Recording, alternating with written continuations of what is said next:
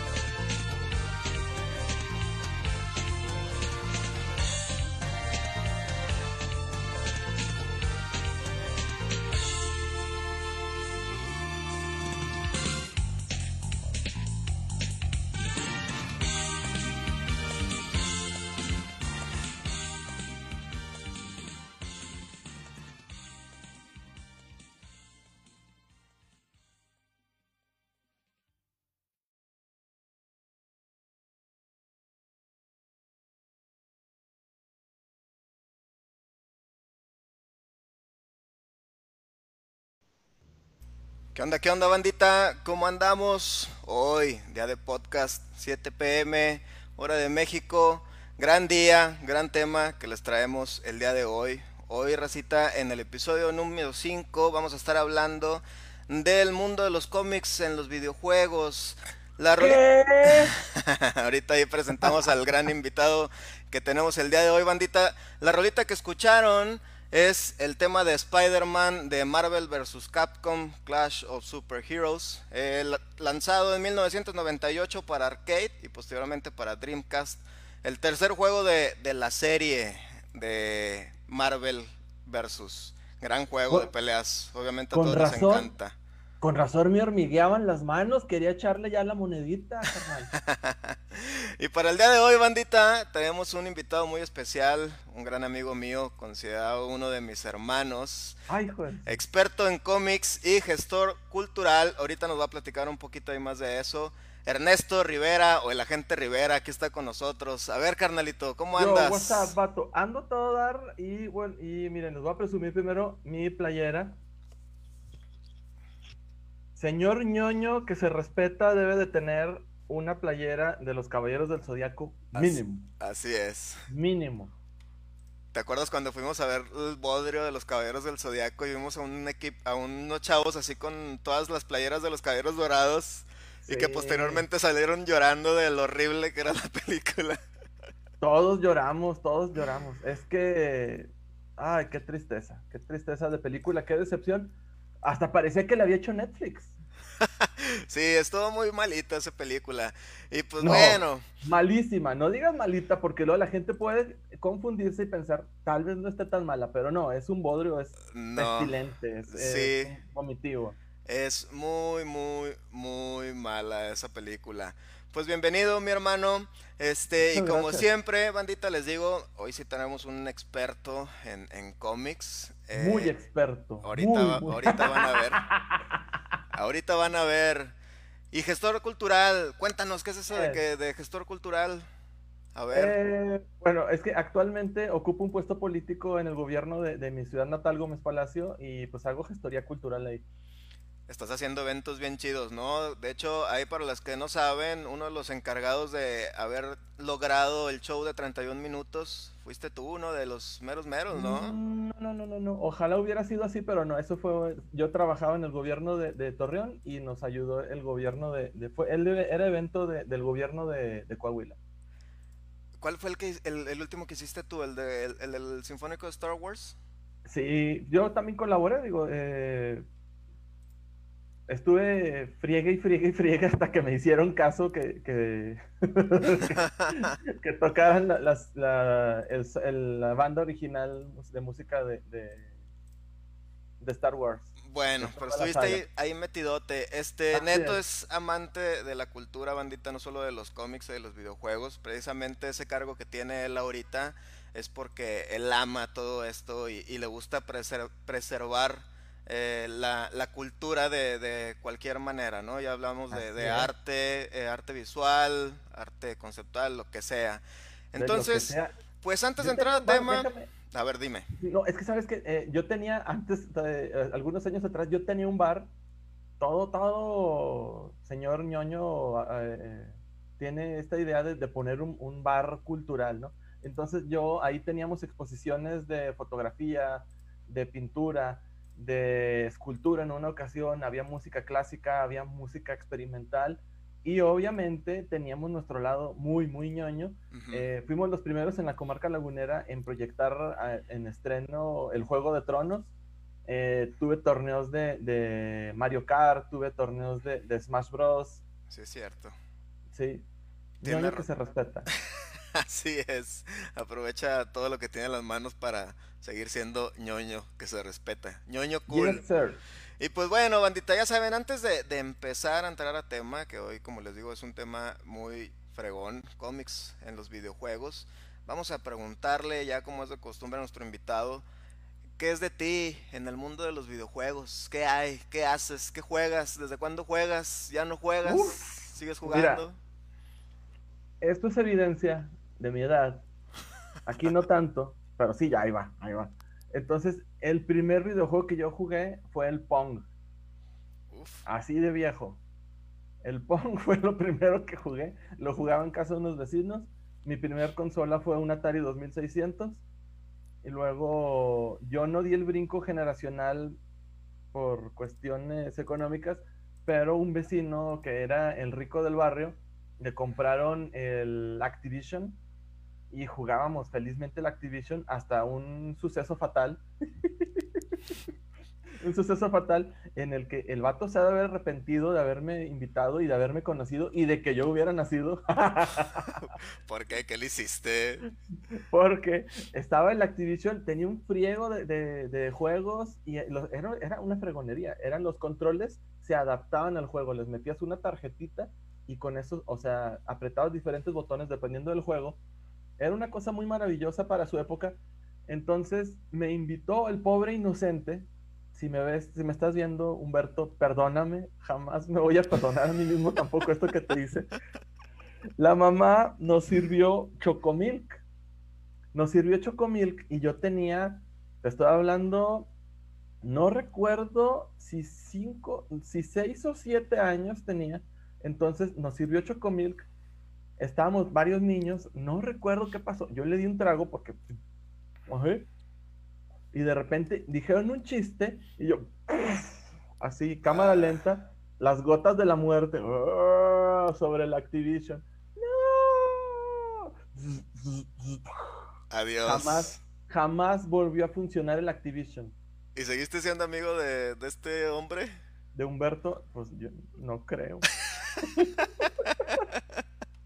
Pues bueno, a ver, ¿y qué más? ¿Qué más? Ahorita que sigues jugando. Por supuesto que sigo jugando. No he dejado de jugar nunca. Eh, me casé, tengo un niño y nunca he dejado de jugar. Eh, eh, porque luego hay personas que ya lo discutías el otro día con, con la especialista en salud mental Dulce, que a veces son forzados por la sociedad, a veces son forzados por los mismos padres a dejar esta actividad, este hobby, diciendo, esto es de niños, ya una ya estás convirtiéndote en alguien maduro, debes de dejar tus videojuegos, debes de dejar los cómics. Sin embargo, mis padres eran siempre fueron avant-garde, siempre fueron de avanzada, de pensamiento muy liberal y ellos siempre me apoyaron en esto. Entonces, si es lo que te gusta, dale. Y si a ti te gusta el leguetón, dale. Qué bueno. Eh, realmente siempre he seguido con esto.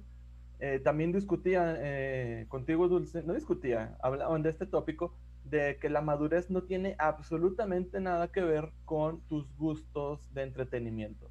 Así es, es un hobby. Así es, también yo tenía, tenía, tengo un amigo que me, se enoja porque me pongo ese tipo de playeras, me dice, ya, ubícate, cabrón, eres un señor. Pues sí, sí soy un señor que le gustan las cosas ñoñas. Mientras no le hagas daño a, nadie y ni desestabilice eh, tu salud mental, emocional y tu, y tu vitalidad eh, de trabajo, familia, lo que sea, eres libre de hacerlo. Tu onda vital mientras no sea afectada. Así es. Entonces sigues jugando, fan de Nintendo, fan de Super Mario. Te puedo decir que soy un Nintendo's bitch.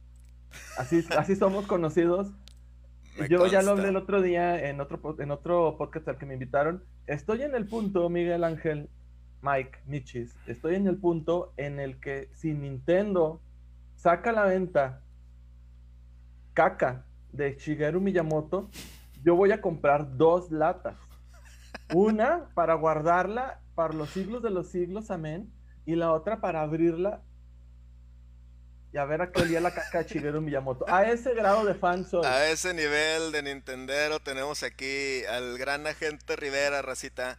Este, antes de empezar, para la gente que, que está poniendo preguntas, y acuérdense, bandita, son libres de poner preguntas, las que ustedes gusten relacionadas al tema, porque por ejemplo ya tenemos una del buen Alberto. Ahorita la vamos a leer, mi buen, ya que entremos a detalle. Y ahora sí, vamos a empezar con la carnita de esto. Bienvenido, Neto. Bienvenido a toda la gente. Y tengo otro anuncio antes que hacer. Eh, ah. Les recuerdo, raza, que el día sábado 10 de octubre vamos a tener el primer torneo online del canal de Super Smash Bros. Ultimate. Entonces están completamente invitados. Ahí están las bases en el canal. Es completamente gratis. Se pueden inscribir desde cualquier lado de la República y los premios les van a llegar hasta donde estén. Entonces va, a, estar, va a estar chido. Eh, está bien fácil inscribirse, ahí están las bases, no lo repito porque luego nos comemos tiempo aquí, pero están invitadísimos. Y ahora sí, cómics en los videojuegos. Primero vamos a entender qué es un cómic neto. Un cómic, por definición, es eh, este arte secuencial en el cual se cuenta una historia a través de viñetas, eh, las cuales son, como ya te dije, secuenciales, van una tras de otra, pueden o no tener diálogos, pero te cuentan una historia en dibujos a través de viñetas. Las viñetas son pequeños cuadros con diferentes escenas. Entonces, eso es por definición un cómic si nos vamos a la historia, muchos dicen los primeros cómics fueron las pinturas rupestres donde las personas de las cavernas dibujaban yo matar eh, dinosaurio, yo matar mamut, yo comer mamut, yo crecer fuerte, audaz y fuerte, audaz y valiente como Pancho Pantera. Entonces, eso podría ser el primer cómic si lo quieres ver de una manera muy textual, si quieres podrían ser incluso un poco más adelante los jeroglíficos, pueden ser después eh, las representaciones gráficas de, los, de, la, de Mesoamérica, también si quieres. Algunos dicen que también eh, hay eh, en, en, ciertos registros de, de la Biblia hay algunas representaciones gráficas y que también es el primer cómic. Mucho se habla de esto, perdón, pero el primer cómic, ahora sí ya aceptado como tal, es Yellow Kid. Yellow Kid eh, era un niño y era, fue en 1890 y algo, 1895, se publicaban dos periódicos. De, a partir de eso surge el término de periódico amarillista. Porque, porque era por el niño amarillo, este que contaba ciertas cosas Amarillismo es publicar cosas y con, unos eh, titulares escandalosos sin, siquiera a veces ser cierto o sin tener la evidencia. Entonces, el Yellow Kid en, sus, en su ropita siempre traía algo escandaloso y era un arte secuencial. Pero ahora, eso puede ser considerado o no, pero el que sí ya es reconocidísimo como el primer cómic es Little Nemo in Slumberland, Pequeño Nemo en el País de los Sueños, que también tiene su videojuego. Sin embargo, ese videojuego no está basado en la tira cómica, sino en una película animada que está basada en, en, está, está, muy bonita esa película y según yo tengo entendido que el, primer bocetaje y el primer guion que se hizo y dibujo de animación que se hizo de esa película estuvo a cargo de Hayao Miyazaki y Ghibli tuvo ahí unos, unas riñillas y al último quitaron los, los derechos. De hecho hay un corto pequeño eh, animado por Ghibli y se nota la diferencia cañoncísima. Pero la película de Mi Pequeño Nemo es una hermosura. Mi Pequeño Nemo, este es mi pequeño pony, güey. No, también así se llama My Little Nemo. no, es Little Nemo. Little, sin el My. Bueno, para mí es My Little. Es mi pequeño, es mi porque pequeño. Lo quiero tanto. Porque lo, quiero mucho. este, bueno, todos ya sabemos que es un cómic. Y en tema cultural, Neto, no sé tú, tú, qué opinas, porque yo, o sea, obviamente está esta diferenciación que para muchos es decirle tira cómica, para los japoneses pues se vendría siendo un manga que sinceramente pues la única diferencia que yo veo es que es a color y se lee al revés. Pero en términos de cultura ¿Tú qué piensas? ¿Un manga es un, cómic, por ejemplo? Eh, está siempre eso, es que, mira, cómic viene de tira cómica, porque se publicaban en los periódicos, como te digo, y normalmente eran graciosos, o sea, había caricaturas políticas, pero eran un, un solo cuadro, y estas eran tiras cómicas, realmente eran para hacer, para hacer reír, para divertir, era una sección con varias tiras cómicas. Entonces, a partir de ahí le agarraron la palabra cómic.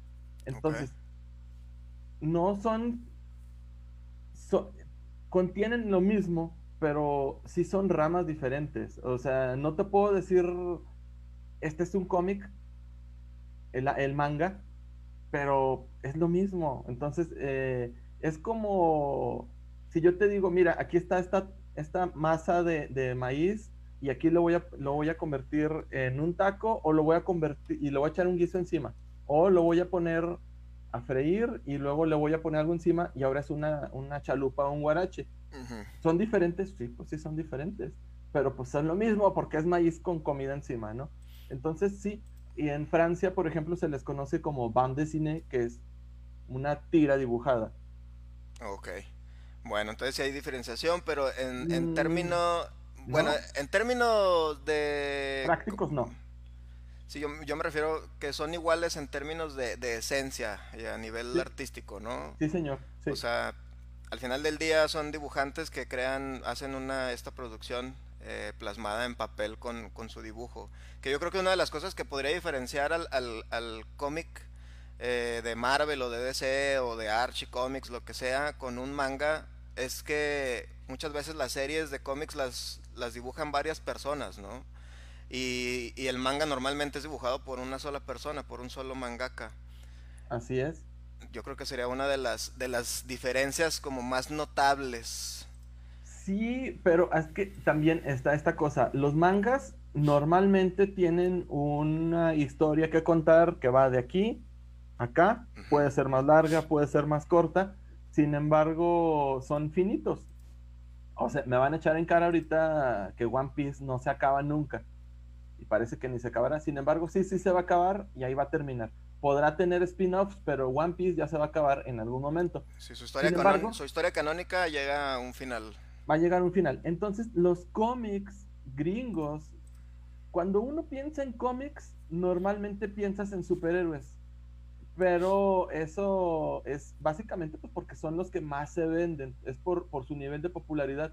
Sin embargo, los cómics van muchísimo más, más allá, o sea, eh, hay historias de terror, eh, como Loken Key, que, que recientemente también hizo la cochinada de adaptación Netflix.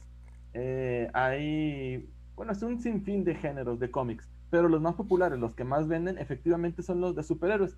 Y son los que se han hecho adaptaciones a videojuegos porque son personajes que siguen recurriendo. Se acaba el arco, el, arco de historia y sigue otro, y sigue otro. Se acaban los contratos, se les acaban las ideas a los escritores, sabes que ya estoy seco, ya no puedo dar más.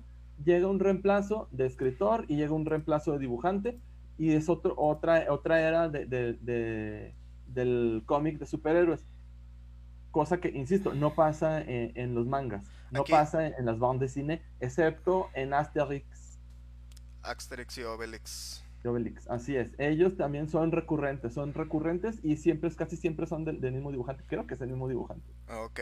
Ahorita tú mencionaste algo importante, que yo creo que es, es bueno hacer la diferenciación cuando entremos en el tema de, de los videojuegos, porque antes de empezar, chicos, nosotros hablábamos de que realmente eh, videojuegos basados en cómics pues son muy pocos, pero realmente videojuegos basados en personajes de cómics, o sea, hay muchísimos, ¿no? Y yo creo por esta libertad que Neto menciona, de la capacidad que tiene como de mutar la historia, aprovechan nada más en tomar la licencia del personaje para hacer una historia completamente nueva que no esté dentro del cómic, ¿no? Si acaso eh, mencionábamos que nada más había un videojuego, eh, bueno, muy reconocible, que sí es canónico en el cómic, que es el de eh, Ultimate Spider-Man, ¿o cuál era? Así es. ¿Sí? sí, Ultimate Spider-Man, escrito por Michael Bryan Bendis y dibujado por Mark Bagley. Incluso el, es canónico, se acaba una historia, no me acuerdo el número, la verdad, no lo tengo muy fresco el número, porque ya fue hace muchísimos años hace más de, 15 años. Entonces se acaba la historia y decía, continúa en el juego Ultimate Spider-Man. Y fíjense, y aún así, si te fijas, o sea, está basado del, del cómic, o sea, de manera canónica, pero al final del día el videojuego fue una historia nueva, ¿no? Dentro del universo de, de Ultimate Spider-Man. Este, y luego, pero perdió su canonicidad, hay que también mencionarlo. Sí. Porque muchas personas que leemos cómics no, le, no juegan videojuegos. Porque, aceptémoslo, son vicios, son hobbies muy caros. Eh, cada videojuego cuesta bastante dinero y los cómics, por la cantidad y volumen que compramos los consumidores de cómics, también es una cantidad grande. Entonces, quienes pueden mantener eso, los dos vicios, pues mis respetos. Oye, Neto, eh, ya para entrar a tema de, los videojuegos eh, que tienen personajes de cómics o cómics basados en, perdón, videojuegos basados en cómics. Eh, yo sé que el primero que tú jugaste basado en un personaje de un cómic fue Spider-Man de Atari 2600. Eh, ¿Cuál es, o sea, qué opinaste en ese momento? Porque me imagino que ya, ya coleccionabas cómics en el momento donde jugaste Spider-Man Así es. Eh, de Atari 2600, ¿no? ¿Cómo estuvo ahí esa experiencia? ¿Te decepcionó? Dijiste, wow, esto es maravilloso. Esto es maravilloso. Yo era Spider-Man. O sea, eso es lo que se busca. Pero primero, antes déjame aterrizar, a finiquitar el, el, punto anterior. Perdió su canonicidad Ultimate Spider-Man porque te decía que muchos no lo compraron. Entonces empezaron a quejarse y sacaron la historia del, del videojuego la plasmaron en el cómic, entonces ya no tuvo sentido ya no, ya no es parte canónica del videojuego. Bueno, ahora sí, el Atari 2600, el juego salió en 1982, sin embargo, yo no lo jugué en 1982. Yo supongo que lo he de haber jugado en 1983, 1984, porque antes no llegaban de inmediato aquí los videojuegos. Y con todo y eso, eh, a ver, sí. No, sabes que se me hace que sí lo jugué en el 82. Estoy sacando cuentas de... Fue en los ochentas. Fue en los a principios de los ochentas sí lo jugué yo, pero no lo jugué en mi casa. No lo jugué en mi casa, lo jugué en unos arcades que, que había cerca de mi casa. Eh, no eran... Había arcades normales, los que eran las, las, los, las cabinas, los gabinetes ya hechos, y había los hechizos como este, donde tenían un Atari y ponían ahí para echarle fichas y podías tú jugar y yo ahí lo jugué eh, por primera vez el Spider-Man, que fue rarísimo, rarísimo, a pesar de que lo, lo desarrolló Atari, fue distribuido por Parker Brothers. Parker Brothers se caracteriza eh, por vender juegos de mesa. Ok. El cassette era diferente. Yo me acuerdo que los cassettes de, Atari eran todos idénticos, unos rectángulos negros. Este tenía diseño, el, era como un edificio, era como el edificio que iba subiendo en, en Spider-Man. Este se trataba nada más, los cuadritos iban, ibas tú subiendo, lanzabas tu telaraña, te no podías tú, trepar, subías hacia arriba o en diagonal. Tenías que subir y tenías que ir evadiendo tanto a los matones que salían para tratar de tirarte del edificio, como las bombas al final cuando llegabas con el jefe, que en cada edificio siempre el jefe era el duende verde. Ok. Sí, fíjate, yo tengo ahí mi copia de Atari 2600 de, de Spider-Man, pero nunca lo he jugado, ¿eh? lo he visto nada más así en, en videos. Este, pero ¿qué sentiste de ser eh, Spider-Man por primera vez en, en, un videojuego? Porque ya después de ahí, pues me imagino que ya jugaste Little Nemo, jugaste Popeye, porque Popeye pues también es una tira cómica y el videojuego está, de hecho antes de, de Super Mario Brothers, o sea, estaba parecía que era un skin del primer Popeye, del primer juego de Popeye. Sí, efectivamente. Eh, sí, total, es un, es un skin, es cierto. Este por desarrollado por Capcom, creo. Bueno, ¿qué sentí? Pues para mí, como niño ñoño, era algo padrísimo porque, como comentábamos ayer, Superman lo admira, Superman, tú puedes jugar a que vuelas como un niño. Cuando eres niño juegas a que, ah, yo vuelo como Superman y rescato a la gente como Superman, soy veloz como Superman. Sin embargo, nunca dices, me siento identificado con Superman. Sí. Sin embargo, con Peter Parker, Spider-Man, tú te sientes identificado porque hay esta resonancia emocional, esta, esta identificación con el personaje, porque sí, Clark Kent existe, pero antes de, en los ochentas, cuando se jugaba esto, Clark Kent era como un accesorio, nada más. Ah, sí, yo escribo y las noticias de Superman, ¿no? y nadie me descubre, qué idiotas. Bueno, pero eh, Peter Parker existe. Peter Parker es un personaje que se enferma, come, lo ves que come, lo ves que tiene intereses románticos más que platónicos con Luisa Lane y Superman. Este sí es un interés romántico y sufre mucho porque lo batea y sufre mucho porque le asesinan a, la novia. Y entonces le pasan cosas que nos pasan a nosotros, no nada más al superhéroe. Entonces, en ese entonces, obviamente yo todavía no me identificaba mucho con Peter Parker, sin embargo, controlar al personaje que yo me limitaba a asombrarme con sus aventuras y yo vivir sus aventuras, yo controlando y evadiendo a los, a los asaltantes y subiendo el edificio más alto de Nueva York, para mí era, fue, eso es el sentimiento que te venden cuando te venden un, un, videojuego basado en personajes de cómics. el sentirte en que tú eres el superhéroe que tantos años has leído y que tantos has admirado, tú eres ese superhéroe. A rescatar gente. Órale, ánimo. Oye, ¿y para ti cuándo empezó, o sea, cuándo fue el impacto así en la cultura pop donde crees que el Nintendo y otras desarrolladoras, este como LJN que hizo juegos horribles basados en, personajes de cómics o Capcom que hizo juegos maravillosos eh, basados en personajes de cómics, eh, eh, ¿Crees que... ¿Cuál es la diferencia en el impacto de la cultura pop antes y hoy? O sea, ¿crees que ahorita ¿Hay más presencia del mundo de los cómics en los videojuegos o antes lo había más? Eh, mira, es que aquí está la cosa. Ah, ya habíamos hecho la diferenciación de basarse en cómics y, juegos estelarizados por, por personajes de cómics. Hasta el lanzamiento de X-Men, la película, la gente veía a los superhéroes como algo no se enteraban lo que pasaba, venga, a pesar de que siempre han contado historias relevantes, bastante artísticas y, profundas, y sobre todo en X-Men, que son los que representan este sector rechazado de la sociedad, la gente, no, o sea, sí, ah, X-Men no, no, estabas enterado. Entonces sale la película, que es la primera que pega con tubo de, de Marvel. Entonces, a partir de ahí, le interesa también a la... Se entera que existe, entonces dicen los desarrolladores de juegos, este es el momento chicos de sacar películas basadas en estos personajes porque ya se abrió el abanico de, personas que lo conocen. Porque tú sabes, un videojuego vende por sus gráficos, por su gameplay y puede que te enamores o no del desarrollo de personajes. Sin embargo, si tú ya identificas a los personajes, es más fácil que, te enganches y lo compres, o que te interese si lo compres.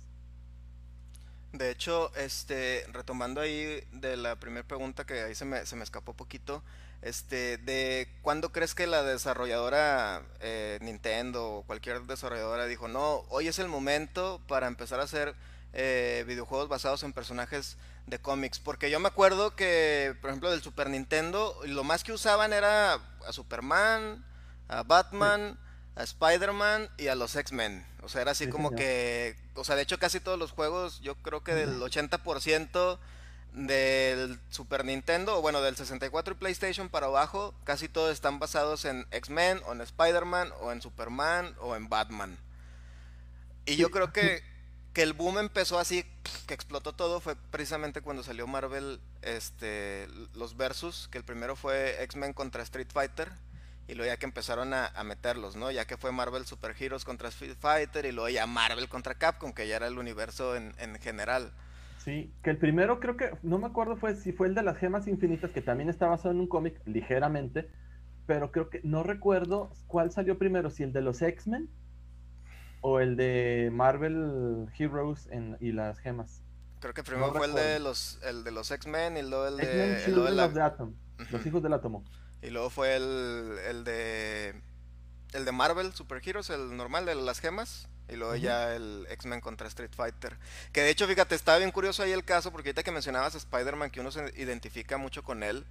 De hecho, yo siempre he sentido al Hombre Araña como el personaje más neutro, precisamente por esta, este nivel e impacto emocional que tiene en la gente, como a lo mejor lo tiene Ryu en Capcom, ¿no? De hecho, si te fijas, cuando era X-Men contra Street Fighter y el de Marvel Super Heroes, eh, el estandarte era Cíclope.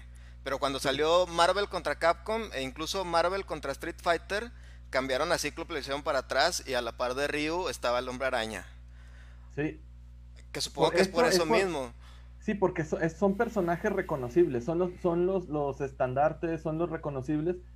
Eh, creo que a nivel cultural, las figuras más reconocidas, así, cultura pop, no estoy hablando de religiones, eh, volteas y ves, identificas a Mickey Mouse, identificas a Super Mario, identificas a Superman, Batman y Spider-Man. Y ahora ya con, el lanzamiento de, las películas de los Vengadores, pues ya identificas a más, pero ah, en un principio los que llegan a, más público son esos. Entonces, puedes ya publicitar un videojuego poniendo la imagen de Spider-Man, pues quitas a cualquier otro babosillo que tenías ahí, tú al frente, vato, órale. Sí. Oye, y yo creo que también están agarrando, bueno, antes desde siempre empezaron a hacer estas producciones en videojuegos.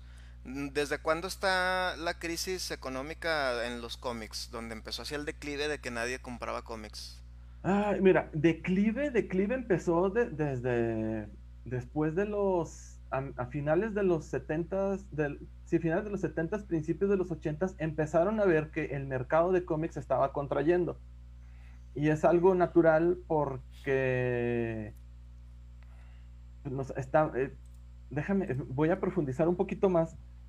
Dale, dale. empezaron a, no los quiero aburrir tampoco, eh, pero bueno, empezaron a tener este, estos cambios generacionales, a hacer unas historias un poco más, más, eh, más, profundas. Empezaron a, a crecer los personajes, no nada más como a nivel profundidad, sino a nivel edad.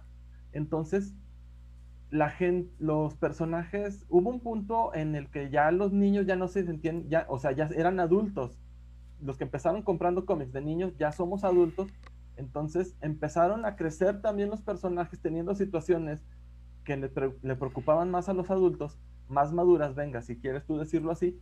Entonces con eso excluyes mucho a nuevos lectores.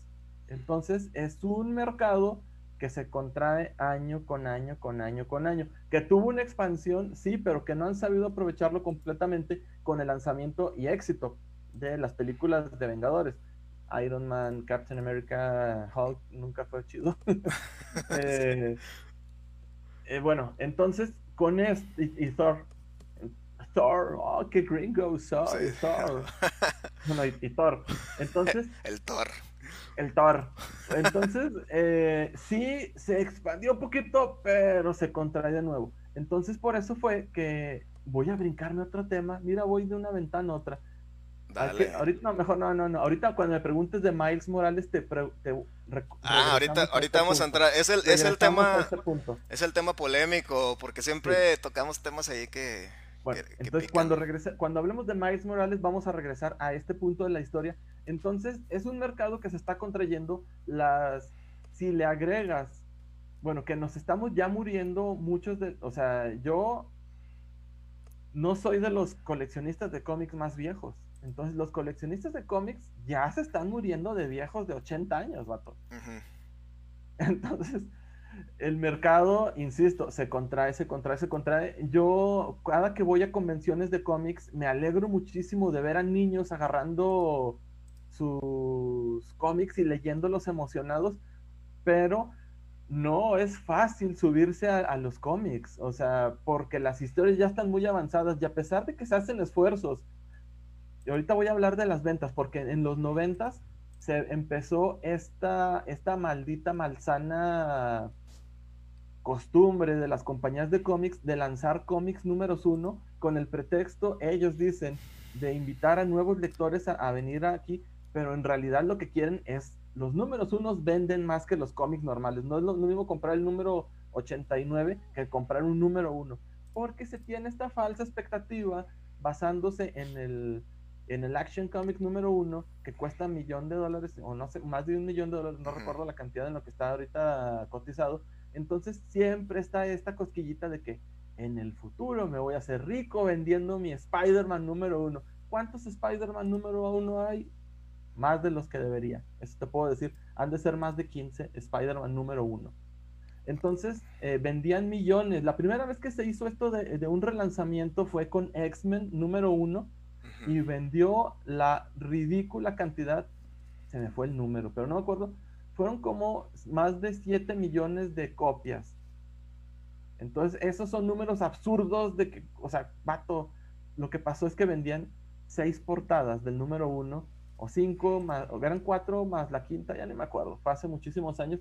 Entonces vendieron tanto y les gustó y después lanzaron un Spider-Man número uno dibujado por Todd McFarlane, el anterior la dibujó Jim Lee, que ahora trabaja de ejecutivo, ejecutivo en DC Comics.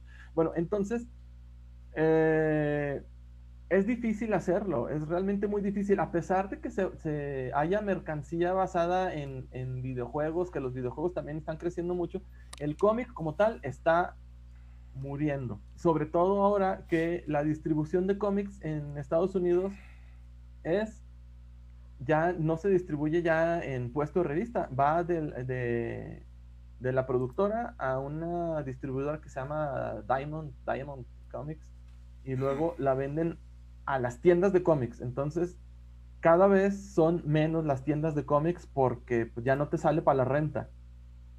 Oye amigo, ¿qué crees que haya pasado? Porque he notado que en los últimos años eh, los juegos, los videojuegos basados en el universo de Marvel o DC, fuera de, Batman y Spider-Man, como ya dije, o sea, siento que han decaído ahí bastantillo. No sé si sea por temas de licencias, que ahorita, por ejemplo, ya todas las licencias las tiene Disney. Y antes, si te fijas, pues Capcom hacía juegos de superhéroes, LJN hacía juegos de, superhéroes, Sunsoft tiene juegos de superhéroes. Eh, entonces, eh, ¿crees que antes era eran tantos los juegos basados en personajes de, cómics por esta misma crisis y ahorita, ahorita está diferente porque ya se, se reguló, por así decirlo, al menos en términos de, licencias por las producciones cinematográficas? Que es por eso que ya no hay tantos juegos basados en personajes de cómics. Bueno, eh, déjame, me otra, vez a los ochentas. Empieza a contraerse el mercado y sobre todo en los noventas, después de este boom que tuvieron, empezaron a, tener problemas económicos. Entonces, Stan Lee, que era un genio de la mercadotecnia, dijo que él quería hacer películas. De hecho, fue en los, en los 70s y 80s, pensó que era, eh, ya era el momento de hacer películas de superhéroes. Obviamente, como también hablaste con Antonio en la semana pasada, no estaban todavía tiempo para hacer efectos especiales creíbles y que asombraran y que dijeras, sí pasó, o sea, sí está ahí volando, sí está lanzando telaraña, sí está en fuego Johnny Storm. Entonces, no era el momento. Y dijeron, nosotros vieron este, esta falla Entonces, en vez de animarse ellos a hacer películas, dijeron, nosotros hacemos cómics y vende las licencias, al cabo que nosotros nunca nos vamos a ocupar de eso. Vende las licencias y este es un, dinero extra que vamos a estar recibiendo eh, para mantener nuestra compañía de cómics. Entonces fue cuando vendieron un chorro de licencias. La licencia que vendió así más cañona fue efectivamente la de Spider-Man que se la quedó Sony y no la va a soltar jamás. Y nunca lo aman, lo aman, hasta el PlayStation 3, las, todo, todo, la el, tipografía. Tech, el tech demo del, del, PlayStation 3, la tipografía todo, todo, el hombre araña, eso tienen el hombre araña tatuado. O sea, yo creo que si entras a trabajar a Sonic, te tienes que tatuar así el hombre araña, si no, no entras. No lo dudaría. Entonces, bueno, volvamos también al punto en que las producciones de videojuegos si quieres asombrar, cada vez son más largas. Y cuando, y también lo hablamos de, también lo hablabas tú con Antonio la semana pasada, Last of Us duró 6, 7 años en, en producción. Esos son muchos sueldos, son muchísimos sueldos que tienes que estar pagando. Entonces, las producciones son muy caras. Entonces, no te puedes arriesgar ahorita a hacer, ah, voy a hacer un, un videojuego de los cuatro fantásticos. Vato, no, vete a la segura. Haz uno del Hombre Araña. Haz uno de, Batman. No, y más cuando los Cuatro Fantásticos, las últimas películas, con todos los esfuerzos que han hecho, nada más no quedan. No quedan. Yo sufro mucho porque Reed Richards es mi segundo personaje más favorito de los superhéroes. Ya sé. Primero, obviamente, es Peter Parker y luego es Reed Richards. Entonces, los Cuatro Fantásticos es mi equipo de superhéroes favorito y verlos fracasar así tan estrepitosamente tanto en videojuegos, porque hubo un, videojuego de PlayStation 1 que fue un bodrio asqueroso. Sí. Entonces, digo, a lo, entonces el punto es ese, ya las compañías no pueden arriesgarse, lo que tendrían que hacer es hacer videojuegos que venden un chorro tipo indie, de tirándole a los 16 bits o a los 32 y yo lo compraría y te aseguro que muchas personas lo comprarían. Sin embargo, estas licencias, ahora que, ahora que las tiene Disney, seguramente son exageradas y privativamente caras. Y también, recuerda, ya no se pueden hacer tantos juegos de Batman porque a DC Comics lo compró Warner y Warner tiene su desarrolladora de videojuegos. Sí. Entonces, y al rato, lo, y al rato lo compra Disney y va a ser un multiverso ahí, un, una mezcla de todo. No me extrañaría, eh, que un día se volvieran locos y compren todo. Hasta mi casa la van a comprar Disney. Oye, amigo, ¿qué te parece si leemos unas preguntas? Mira, por ejemplo, aquí nos pone eh, Alberto. Dice, estuve leyendo el cómic de The Boys y como que sí está más chida la serie. ¿Qué opinión tienes? ¿La has visto? Yo he visto buenas críticas de la serie. Eh. Mira, eh, John, sí, por ser de superhéroes y por ser temas maduros me interesaron, pero la verdad a mí se me hace una exageración el gore, la, violencia y la onda escatológica gráfica que tiene este cómic. Es por eso que no seguí comprándolo. Compré el primer arco argumental que fueron como uno de, de tres, no me acuerdo, compré como seis números y dije, este cómic no es para mí, no, no es para mí, no puedo con tanta asquerosidad. Ok. La historia es buena, sí, pero es innecesariamente violento. Pero hay gente que le gusta eso, entonces no hay ningún problema. Sí, yo, veo que, la serie tiene un boom, sí está pegando. Sí, es un boom porque dicen, es como la Liga de la Justicia, pero más realista. Es como la Liga de la Justicia, pero con situaciones reales. Sí, efectivamente sí es. Entonces... Eh, más burocrático, ¿no? los temas son más políticos a nivel de... Me refiero a nivel de... De cómo se mueven ahí. De vez que el, No sé cómo se llama este, el, que viene siendo como el Superman. Realmente no conozco la serie, chicos. Pero lo que he visto es de que el dude es un psicópata y se mueve a sus... O sea, como se siente tan poderoso, pues todo le man, todo le... Están a sus pies y cosas así.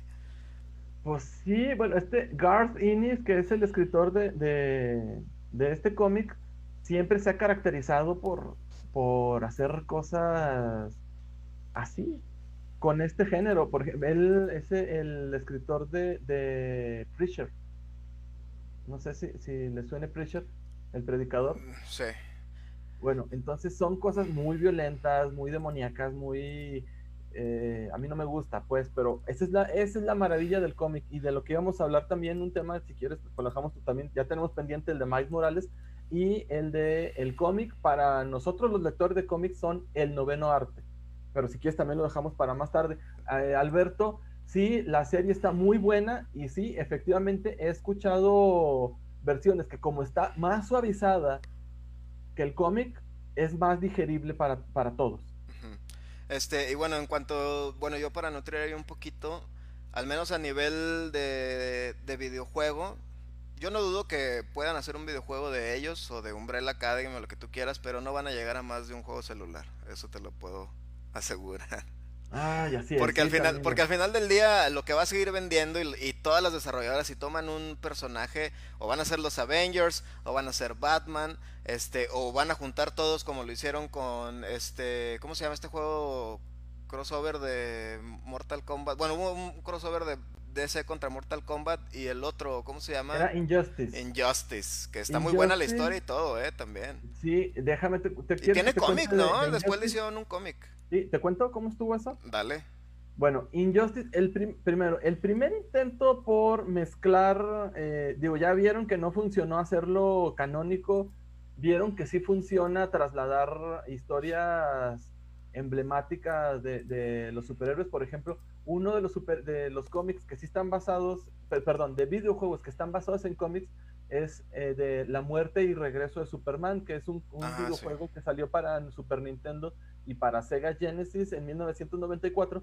Entonces, sí funcionan. También X-Men tuvo un videojuego que se llama... Ese nomás salió para computadora, eh, yo no lo jugué, eh, salió, se llamaba Fall of the Mutants también está basado en una serie muy exitosa de, cómics. Sí funciona, pero no funciona tanto como ellos hubieran querido. Entonces dijeron, ah, ya sé, hay un juego inmamable que está horrible, hecho por, EA, Electronic Arts. Bueno, ellos hicieron uno que se llamaba, ya ni me acuerdo cómo se llama, una cosa horrorosa. Entonces y se usaron la misma temática de, de, de, ¿cómo se llama? De, de, traer, mezclar videojuego con cómic. Sacas el videojuego con una temática y personajes nuevos y sacas un cómic relativo, entonces así enganchas a los compradores de videojuegos, de, quisieran abarcar ambos mercados, enlazar ambos mercados. A quien compra cómics, mira, estos cómics van a continuar acá. Vas a ver estos personajes que son padrísimos. En serio, ya ni me acuerdo cómo se llama. Fue en eh, a finales de los noventas o a principios del, del 2000.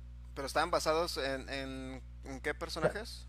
Sale la mole, sale Wolverine, bueno, sale Wolverine, sale Spidey y ya ni me acuerdo que, no creo que Hulk también sale. no recuerdo cuál, cuál sea si quieres googlearlo por ahí ahorita, tú, sí, Al, ratillo, lo vemos. Porque el que, recuerda, el, que recuerda sí es el, el, Ultimate Alliance, que esos sí están chidos. Bueno, a mí ah, se me hacen chidos. pero, pero no hay cómic de eso. Entonces aquí y luego al que jueguen, mira, compraste este juego de, los superhéroes, aquí están los cómics donde puedes leer a tus personajes, estos super padrísimos que diseñamos, pero les falló porque los personajes pues eran basura y la jugabilidad del juego era mierda. Entonces pues, no les funcionó años después, muchos años después, eh, se decide, esto ya te estoy hablando del 2012, 2013, no me acuerdo, no tengo la fecha así muy exacta, salió para PlayStation 3 y salió para... Eh, creo que hubo una versión para, para Wii U, pero no me acuerdo, y pero para Xbox 360 sí salió, donde decidieron hacer esta historia, primero sacaron una serie de cómics, igualito que con el otro juego eh, Inmamable es horrendo, y luego sacan Injustice, donde profundizan la... En el cómic profundizan la historia y luego el otro era, era de peleas, donde sí había cutscenes donde se mostraba este tipo de, de, de desarrollo de la historia, pero la carnita estaba en los cómics y eran unos cómics muy bien escritos, muy bien dibujados, que alargaron demasiado. Y también hay Injustice 2 para, también para, ¿cómo se llama? Eso lo desarrolla NetherRealm Studios para Warner Brothers Interactive. Que de hecho, o sea, retomando eso de que hay cómics basados en, videojuegos, pues sí tenemos, ¿no? Algunos, como juegos de Resident Evil, de Tomb Raider, que también tienen por ahí sus cómics, pero no, no sé qué... hablamos ahorita de eso, porque son más de los que tú crees. Sí. Muchísimos más de los que tú crees. Mira, aquí tengo la lista hay juego de Army of Two, perdón, hay cómic. Hay cómic de Army of Two, es una novela gráfica de IDW. Hay cómic de Assassin's Creed, publicado por Wildstorm, que es una subsidiaria de, DC Comics. Hay juego, hay cómic de Borderlands, de Call of Duty 2, del Capitán Comando, de Darksiders, de Turok, fue uno de los cómics que más vendió. Eh, hay, hay de los Darkstalkers, de Dragon Age, de Gears of War no nomás hay novela, sino que también hay cómic, también de, de Wildstorm. De Doom también, ¿no? De God of War, de Halo, de Infamous, de Killer Instinct. Hay una, novela gráfica bien bonita, bien, bien bonita de The Last of Us. Eh, esto, si lo quieres considerar como cómic o como manga, considéralo porque son los dos de la leyenda de Zelda, que fueron, aquí los tengo, fueron... Sí, los tenemos, son cinco, ¿no? Cinco tomos basados en, en, déjame te digo, Oracle of, Season, Oracle of Ages, eh, basado en Ocarina of Time, en Majora's Mask, en Four pues Swords. Hay de Mass Effect, hay de, Metal Gear, hay de, de Punch Out, hay de Silent Hill, de Sly Cooper, de Street Fighter, que también es otro de los muy buenos. Hay cómic de, Son, de Sonic, de Tekken, de Uncharted, este ni siquiera me enteré que lo habían sacado, y de World of, World of Warcraft. Y lo hacen precisamente para expandir el, el, universo de, del videojuego, ¿no? O sea, al final del día son expansiones de, de lo que ya no viste tú en el juego, que lo sigas ahí en diferentes otros nuevos relatos en que ahora están en, en el cómic. Este, ¿crees que es difícil adaptar un cómic a un videojuego? ¿O un personaje? Un cómic a un videojuego. Mira, un cómic a un videojuego no es nada complicado porque estoy buscando y no sale aquí. Espérame. No es nada complicado porque la historia ya está escrita. Entonces nada más y hablábamos volviendo al tema, al programa pasado donde hablabas con Antonio, que es muy complicado trasladar un libro a una película y un cómic a una película porque se te van a escapar detalles clave o detalles muy importantes del desarrollo de un personaje, porque en una, cuando una película dura mucho son tres horas y son carísimas, entonces no pueden, o sea, no. Normalmente las películas son de hora y media, dos horas a lo sumo, tres el, superlativo, como es este eh, ¿cómo se llama? Avengers. Pero se me fue el avión porque están en las dos cosas. Espérame. Aliviánate, aliviánate. Espérate. Ay, chinchero. Bueno, eh... ya, ya, ya, ya. Entonces, cuando haces un videojuego basado en un cómic, tienes tiempo de desarrollar porque ambas expresiones artísticas son descomprimidas. O sea, no, un juego te puede durar 40 horas y en 40 horas, claro que puedes desarrollar un personaje, claro que puedes meter más elementos que no puede caber en una película. Entonces, trasladar un cómic chido a un videojuego es más fácil mil veces que llevarlo a una película. Entonces, la, la respuesta es sí, señor. Que de hecho ahorita estoy pensando y estoy haciendo memoria, este, realmente la mayoría de los juegos que tenemos basados en en personajes de, cómics. O sea, de hecho tienen su, su propia historia y están más basados en las producciones animadas que en el cómic en sí. Por ejemplo, los juegos de Spider-Man, antes de este que tuvimos, que es maravilloso, de, del PlayStation 4, todos estaban basados más en la serie animada eh, noventera de, de Spider-Man. Igual lo de las Tortugas Ninja, igual lo de los X-Men, todo el arte gráfico y todo como se orientaban, salvo el de las gemas del infinito, que también está para el Super Nintendo, que ese sí está basado directamente en, el cómic. Los demás este, están basados más bien en, producciones de la serie animada, como el de Batman y Robin, de Super Nintendo también, o están basados en las películas basadas en el personaje del cómic. Hasta ahorita estamos teniendo, yo creo que, este, más libertad, por ejemplo, con lo, con lo que se hizo de Batman de, de Arkham y con lo que se está haciendo de Spider-Man, ¿no? Pero antes, o sea, sin, me refiero más libertad en, en que no, es que tienes que hacer un videojuego basado, pero en la serie animada de, de este video, de, de este cómic. Y ahora como que ya es, nada más es el personaje, haz lo que quieras, básate en lo que quieras, si quieres hacer una nueva historia, si quieres haz eh, lo que tú quieras ahí con el, con el personaje, o sea, sí es, sí es Sí. distinto. Sí, porque mira, otra de las cosas que han mejorado muchísimo, porque antes las historias era básicamente ve del punto A al punto B al punto C y así se va desarrollando la historia. Entonces las historias eran más bien simplonas en los videojuegos. A partir de que se empezó a hacer esta onda de los sandbox, eh, ¿cómo se llama? Sí, de los sandbox, Ujú. ya puedes tener historias más, más, más, más profundas. Entonces sí, por eso ya se dan licencias de, de hacer, por ejemplo, incluso antes, hubo una, una que estaba muy padre que se llamaba, Sha- ay, ¿cómo se llamaba? Que salía Shattered Dimensions. de Ah, sí, muy bueno. A mí sí me Es gustó mucho ese. buenísimo y cuenta una historia muy padre y no es una caja de arena. O sea, es.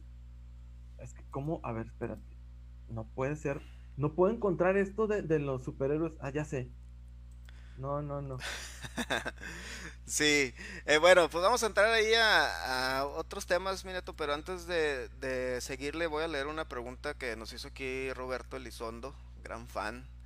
Eh, dice, hola, ¿qué piensan de Mad World de Nintendo Wii? Como sus versiones de héroes de cómics, de su propio tipo de cómics, ¿es una buena idea? Bueno, pues qué te digo de, de Mad World como videojuego, es un gran videojuego distribuido por Sega y desarrollado por Platinum Games, que obviamente Platinum Games todo lo que toca lo hace hermoso. Eh, de los cómics yo no tengo mucho eh, contexto, no sé si tú, eh, mi buen, sabes un poquito de Mad World. Negativo. Lo que yo veo es de que Mad World tiene como el feeling tipo así Sin City, que de hecho Sin City pues también es un cómic, ¿no? La película está basada en, en cómic. De lo de, Sin de Sin- City. eh, la película, sí, completa, sí, definitivamente sí. Este, ya, ya encontré, ya lo encontré, maldita sea, batallé mucho, pero ya lo encontré. Sin City es una novela gráfica publicada, eh, ya ni me acuerdo en qué año, si los 80, a finales de los 80, principios de los 90, escrita y dibujada por Frank Miller y luego la película que es una calca, haz de cuenta que agarraron la- el cómic y era, lo agarraron como storyboard, lo hicieron película dirigida por Robert Rodríguez. Ya, entonces sí, pero de, de lo que me preguntaron, la verdad, yo no he leído el cómic y no he jugado el videojuego. El videojuego, el videojuego es muy bueno. Ya te pusieron a estudiar, ya tienes algo nuevo que aprender sobre Mad World. El- es un gran juego, el feeling es así como muy de Sin City, todo en blanco y negro y nada más la Ah, sangre sí, se ve era- roja. Salió para Wii, era salió para pa- Wii. Salió para Wii, Sí, así sí. es. Salió para Sí. Wii, fue distribuido por Sega en el año de 2009. Salió el 10 de marzo del 2009. Mira, y no, yo desconocía. Y déjenme les digo, el, la cochinada esta se llamaba Marvel, Marvel Nemesis, Rise of the Imperfect. Nah, fíjate, por ahí lo pusieron, ya me acordé cuál es, por ahí lo puso el buen Daniel Juárez que nos está aquí viendo. Le atinaste, gracias. mi buen. Le atinaste. No, no latino, se acordó, yo se creo yo. acordó, sí, se Mi- acordó. Mi mente me protegió, dijo, no te acuerdes de esto, neto, es basura. Así, ya, para que no te dé ahí el, el post-trauma. Sí, porque la verdad, cuando te platicaban el, pro- el proyecto y veías las gráficas, o sea, porque era en ese entonces sí había internet, pero no estaba tan, tan generalizado. Entonces yo lo, lo veía en una revista que se llamaba IGN, IGN, Ajá. y, no, IGM, no, EGM, EGM, Electronic Game- Gaming Monthly. Bueno, entonces ahí veía las fotos y decías, este juego va a estar perrísimo. Entonces, los cómics se piden tres meses antes de que salgan a la venta. No, pues yo me pedí todos porque dije, esto va a pegar con tu... Y resulta que fue una basura tanto el cómic como el videojuego. Estuvo feyota. No, horrible, horrible, horrible. Todo, el desarrollo de personajes, la jugabilidad, los gráficos, todo era basura. Oye, amigo, este, ya hemos tocado ahí varios, varios cómics, varios videojuegos. eh, de pues juegos, hay juegos buenos, hay, muy hay juegos buenos de basados en personajes de cómics como los de X-Men del Super Nintendo, el de Spider-Man de Maximum Carnage de Super Nintendo también. el Batman basado en la, en la primera película de Tim Burton, que también es muy bueno, el último de Spider-Man es muy bueno, y otras pestes como el de Superman, como el de Batman Return of the Joker eh, para NES, hecho por LJN, horrible. No, eh, la cosa más inmunda de un videojuego, pues, después del Superman, que las gráficas eran feas y que no podías controlar al Superman, no se podía controlar, vato. No, voy a pasar por este aro. ¡Ah! No, por acá, Superman. ¡Ah! horrible. Hubo una cochinada que yo jugué en, en, Nintendo Entertainment System. O sea, yo, niño, era, estamos hablando de 1989, adolescente, obsesivo con los X-Men. Dije, sí, esto, este juego ha de ser lo mejor. Afortunadamente lo renté, no lo compré porque en aquellos ayeres pues se usaba más rentar, pues porque, ¿verdad? Entonces eh, lo renté, no tenía ni pies ni cabeza, o sea, ibas para allá, lanzabas rayitos, pero te estaban lanzando agujas o qué era lo que te estaban aventando y de repente ya estabas muerto. Jugabas con Coloso, Cíclope, Iceman, Nightcrawler, Tormenta y Wolverine. Creo que sí lo recuerdo y era, era muy, muy malo. Sí. Vamos a pasar. A ver, dime. ¿Tienes algo Yo quiero que pasáramos, por favor. ¿Cuánto tiempo nos queda para ver si podemos hablar de los que sí nos han gustado o si quieres que hablemos de Miles Morales, vamos, a entrar a un tema. si es un arte o si no es un arte. Vamos a entrar a, un tema, con, esto vamos a estar cerrando con estos últimos dos temas. Pero antes, saludos a toda la gente que está ahí escuchándonos. Ya saben que después de aquí lo pueden escuchar en Spotify. Este, ahorita que andamos gringos con Tor y todo eso. En, Spotify. En el Spotify. Ahí lo pueden escuchar, raza. Y yo los invito al torneo de Smash. Ahí están las bases. Vayan va a estar chido, es gratis y los premios les va a llegar hasta donde estén, hasta donde estén ahí, hasta donde está oculto ahí, este, ¿cómo se llama? Osama Bin Laden, ahí va a estar. Ahí les, van a llegar los premios. Vamos a entrar a un tema eh, de esos picositos que tocamos, en, que tocamos en los podcasts. ¿Cómo impactó? Yo creo que uno de, la, de los medios artísticos que más sufrió o que más está teniendo impacto es el de los cómics. En cuanto a inclusión, Mineto, a ver. En cuanto a inclusión, bueno, en cómics, lo verdad es que sí, como son representación de lo que está ocurriendo en la época, sí es importante que se vayan viendo los, los avances de inclusión que tienen que estar haciendo. No se siente tan forzado si desarrollas una buena historia. Por ejemplo, te estoy hablando de 1980 y cuando salió el primer personaje gay en Marvel Comics, que era North Star, hermano de Aurora, que se llama Jean-Pierre, no, Jean-Paul Bouvier. Y bueno, fue el primer personaje gay. Lo sabías, pero no te lo decían. Y se sintió natural y todo el mundo lo aceptamos. Ah, mira, él es homosexual y no te espantas y no pasa nada. Pero te digo, es importante porque los cómics, como expresión de, de cultura, como expresión artística, expresión, expresión de arte, eh, debe dejar huella de lo que está sucediendo en el mundo. Es obligación no escrita. O sea, puedes saber en qué años empezaron a hablar de drogas si empiezas a leer un cómic escrito por Neil Adams. Puedes saber cuándo empezaron a aceptarse como lo que son personas comunes y corrientes con, con diferentes preferencias sexuales. Eh, si empiezas a leer, como te digo, eh, ellos salieron en Alpha Flight de 1980 Que aquí el mejor ejemplo, perdona que, te interrumpa, amigote, que aquí el mejor ejemplo, chicos, de lo que está diciendo Neto sobre que los cómics representan lo que está pasando eh, a nivel sociedad, que es básicamente como se introdujo el Capitán América. Eh, en cuanto a que fue como para alivianar el estrés de, de la guerra que se estaba viviendo, ¿no? Es, yo creo que este es uno de los mejores ejemplos para dar en el clavo de lo que está diciendo Neto en cuanto a era para Era para animar. Wonder Woman también fue creada para, o sea, no fue creada para ese fin, pero también servía para ese fin. Pero vencía a los enemigos, eh, que en este caso pues eran los alemanes. Sí, de hecho hay un cómic donde se le ve el Capitán América dándole un guamazo a Hitler. Sí, o sea, y pues sí, tienes razón. Bueno, síguele, síguele, síguele. Bueno, entonces, cuando, se, cuando son así, no hay ningún problema, pero de repente, este, a ver, no me acuerdo, en los noventas, no recuerdo el año porque ya llegas a una edad en que se te empiezan a cruzar las fechas. Entonces, eh, en los noventas, el linterna verde original desde toda la vida, bueno, ya había sido sustituido por John Stewart, pero Hal Jordan enloquece y asesina, elimina a toda la corporación, a todo el cuerpo de linternas verdes. Entonces llega un sustituto que es el único linterna verde en todo el universo que se llama estaba escrito por, eh, dibujado por Darryl Banks, escrito por Ron Mars y eh, Kyle Reiner se llama. Entonces Kyle Reiner, pues a todas luces es gringo, ¿no? Entonces de repente decidieron, no, ¿sabes qué? No somos lo suficientemente inclusivos, hay que, hay que hacerlo mitad mexicano.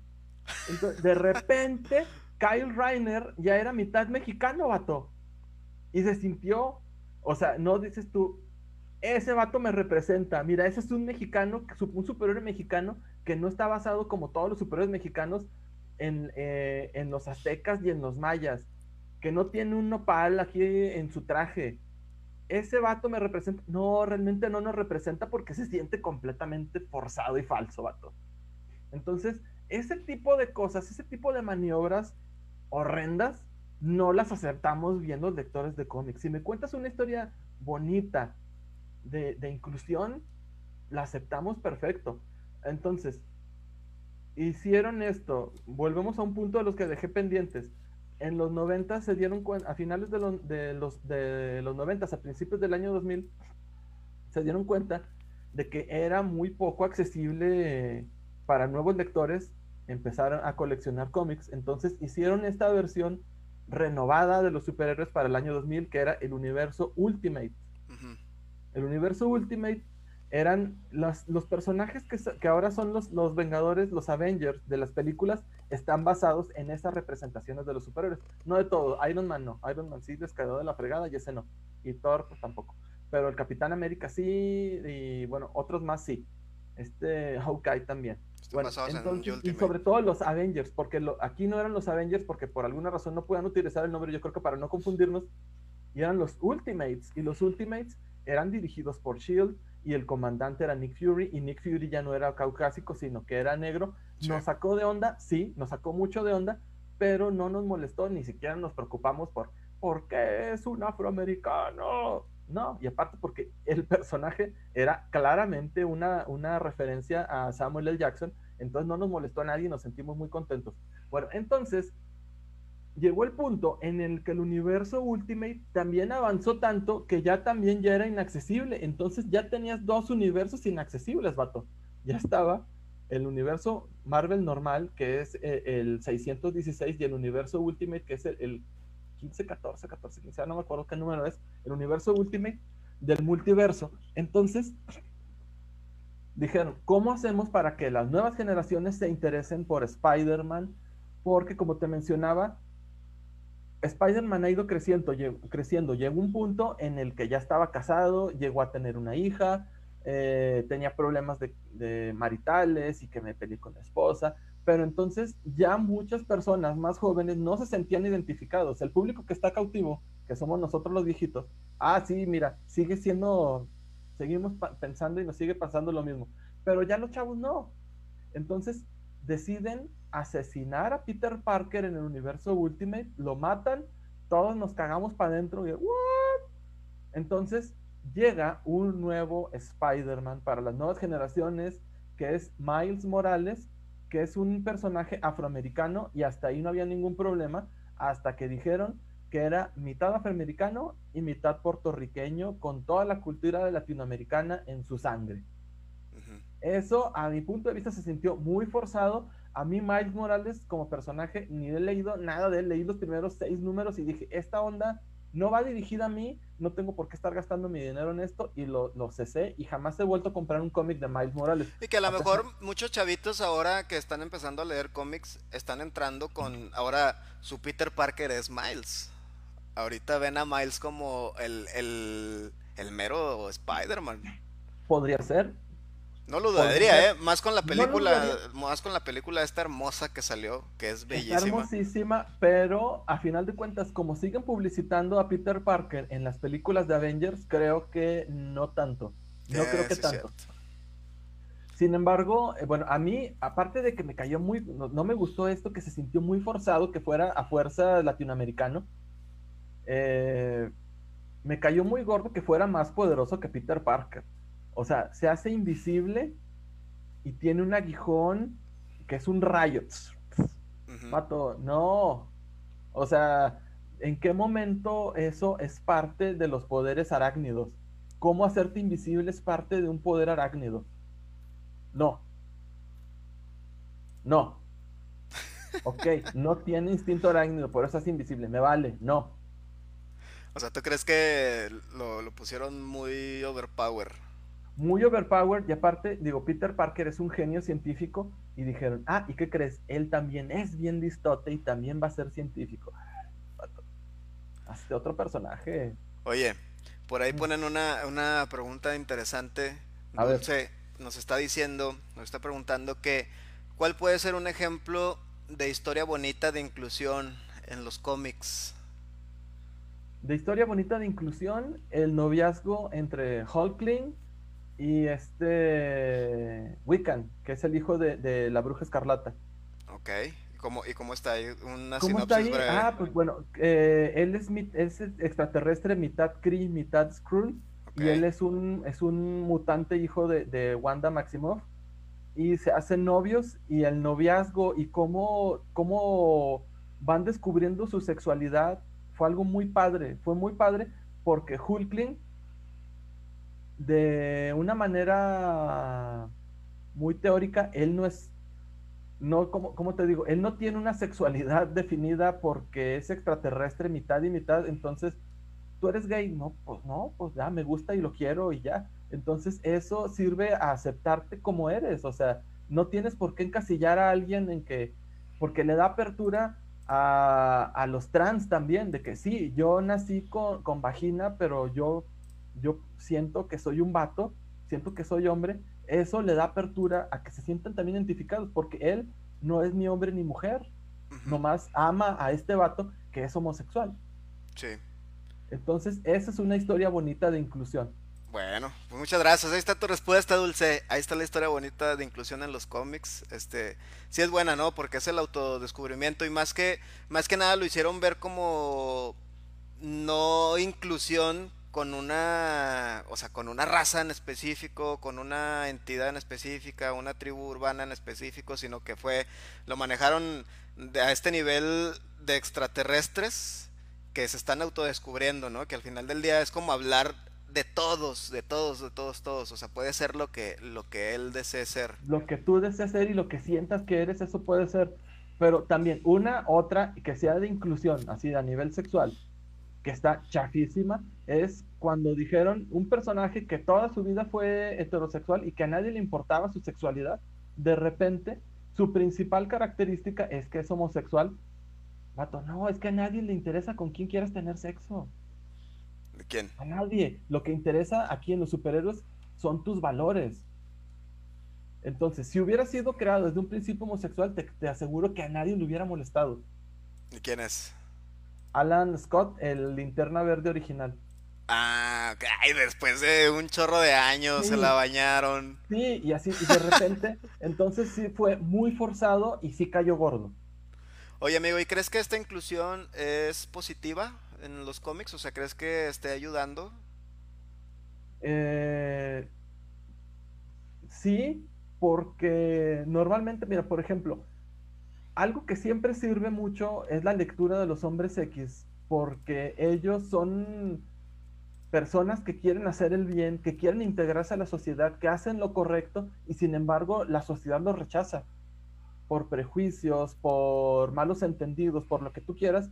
Entonces, un chavo que está pasando la adolescencia, que se siente no identificado, puede identificarse con los hombres X y a lo largo de muchas generaciones ha pasado. Entonces, eh, ¿cuál era su pregunta? de que si crees que esta inclusión ayuda. Sí, sí ayuda, sí ayuda, sí ayuda mucho. Pero, insisto, tiene que ser algo no forzado. Ok. Bueno, amigote, pues para ir cerrando, vamos a entrar a temas off topic, porque también antes de ya despedirnos. ¿Ya no hay más preguntas? Vamos a entrarnos. No, ahí te voy a aventar unas preguntas. Échale. Ahí te va. Eh, primero, eh, ¿los videojuegos son obras de arte? Sí, señor. ¿Y los cómics? Sí, señor. Ahora, hay videojuegos basura, como también hay pintura, hay pintores que no, no pintan tan bien. Y dice, muchos críticos de arte van a decir, lo siento, pero esto no es arte, es una manifestación artística, sí, pero para mí no, no cumple los requisitos suficientes. Ahora, te puede gustar o te puede no gustar, entonces, pero cuando son manifestaciones artísticas, sí deben de ser consideradas eh, como arte, así ya. O sea, es una expresión. Estoy pintando, pinto feo, pinto no, estoy expresando lo que siento. Ok. Entonces Es tú... que, que forma parte de las bellas artes, pues a lo mejor no. Insisto, a mí, para los lectores de cómics, para nosotros, los cómics son el, el, el noveno, el octavo arte, o el noveno arte, no me acuerdo cómo le decía. El noveno, ¿no? Es, El es noveno, el, sí. es el no- es el noveno. Muy bien, amigote. Este, a ver, ¿qué cómics recomiendas a la raza leer? Así ahorita, que ahorita se acaban el podcast y antes de dormir, o si entran al baño, o lo que sea. Este, me estás metiendo en uno un así, uno mira, bañado. depende, depende, no, depende, porque mira, el cómic que es más prestigioso, el más, más prestigioso de todos, es la novela gráfica, que fue una maxiserie, después venida novela gráfica por cuando lo compilaron. Es de 12 números, Watchmen, escrito por eh, Alan Moore y eh, dibujado por este Gibbons, que se me fue el nombre. Entonces, pero no, si no has leído un cómic antes, no puedes llegar y leer Watchmen. No puedes. O sea, sí puedes, pero yo no te lo recomiendo porque es, es demasiado, es demasiado, te lo juro. Y no estoy subestimando las capacidades de nadie, está probado. Bueno, ¿y con qué, con cuáles podemos empezar? Con unos que tú recomiendes.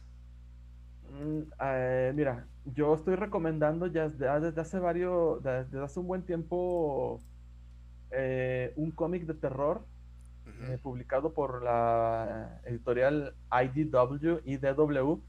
Sacaron la serie en Netflix, pero ya sabes que todo lo que adapta a Netflix pues no funciona muy bien.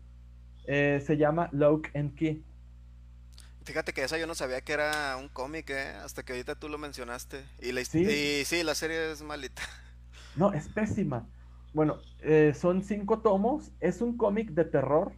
La serie es un cómic, una- serie parece una cosa torcida, fea, como de, de Harry Potter mal, mal hecha. O sea, dirigida a un público infantil, pero al mismo tiempo pasan cosas que no van para el público infantil. Entonces, no, no me gustó absolutamente nada. Entonces, lean ese, son cinco tomos de seis números cada uno.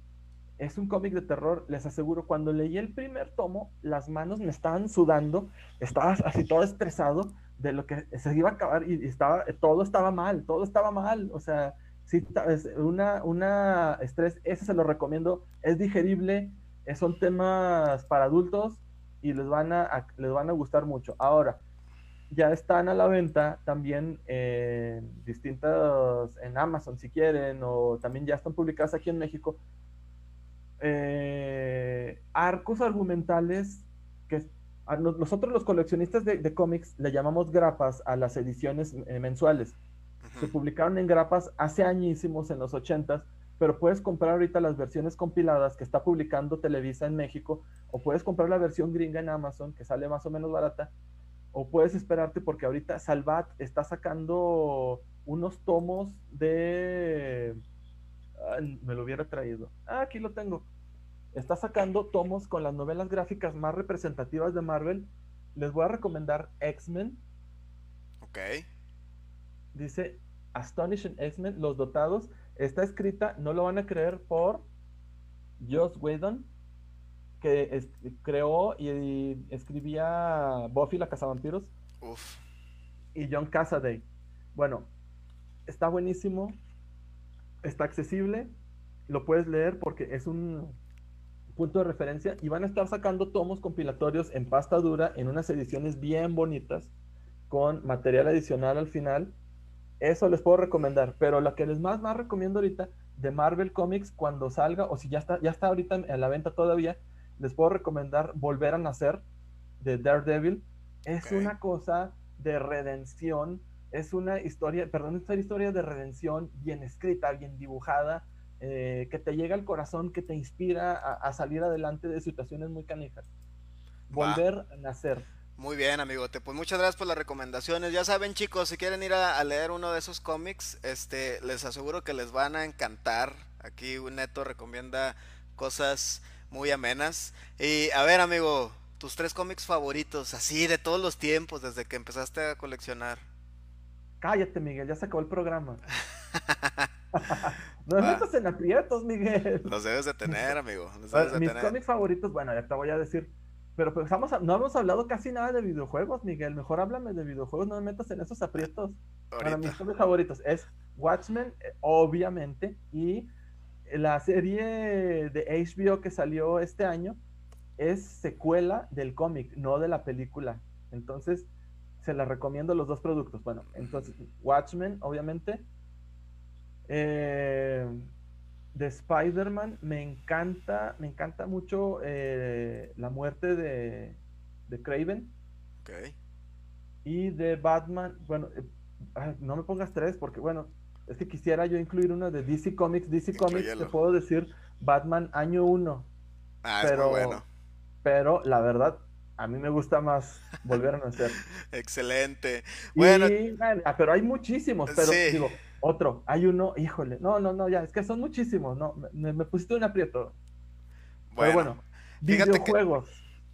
fíjate que es que es un tema muy extenso esto de, de los cómics y, y, sobre todo, o sea, realmente en el mundo de los videojuegos, eh, de lo que podemos hablar, como ya dije, más los videojuegos están más basados en las producciones animadas como la de las tortugas ninja, Spider-Man, que también nosotros los veíamos de niños, este, eh, los X-Men, de, de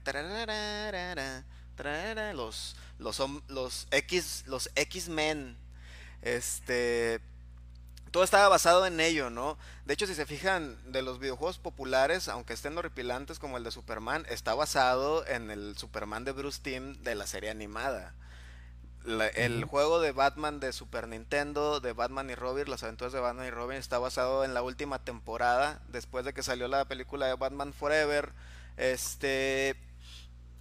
Con este. Ah, no es cierto, con la, no es Batman Forever, es. ¿Sí es la de Forever con Val Kilmer? Eh, Batman Forever.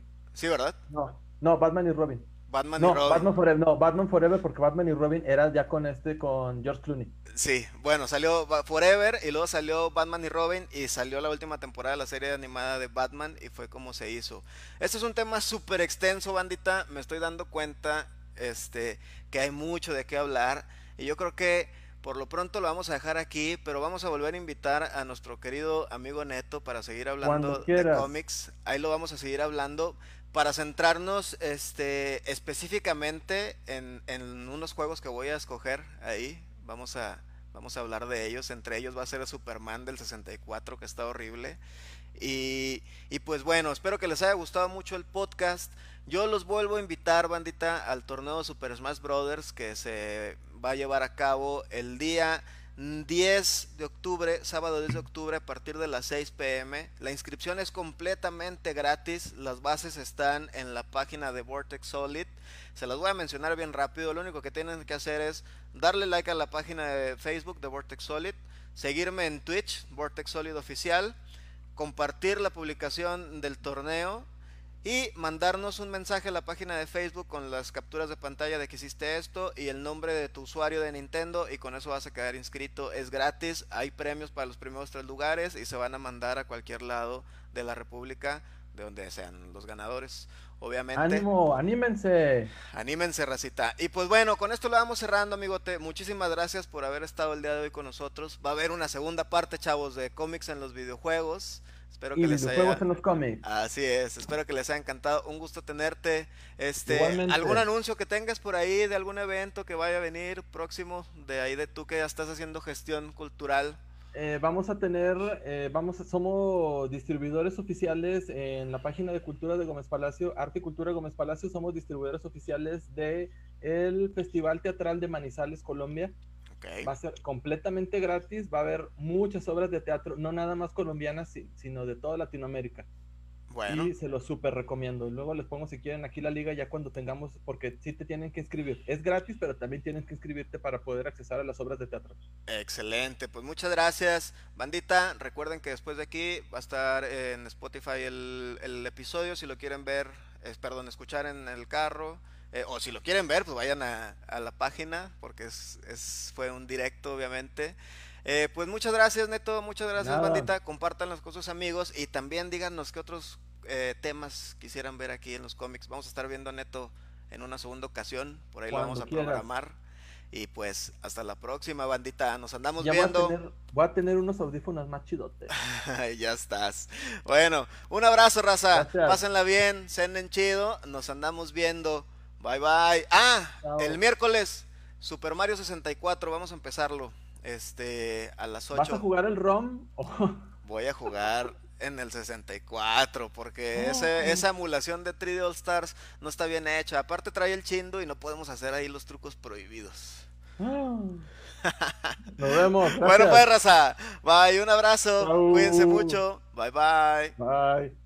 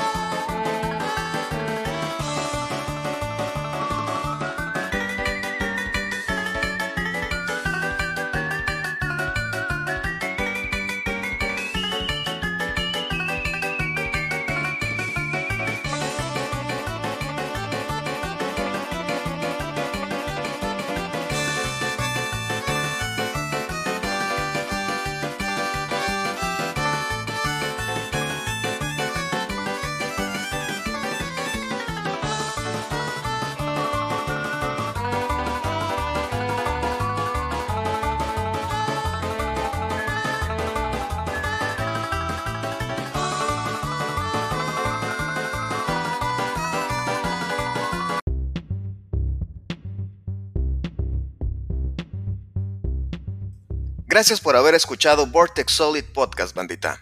No te olvides de seguirme en mis redes sociales en www.facebook.com diagonal Vortex Solid y www.instagram.com diagonal Vortex Solid oficial. Hasta la próxima.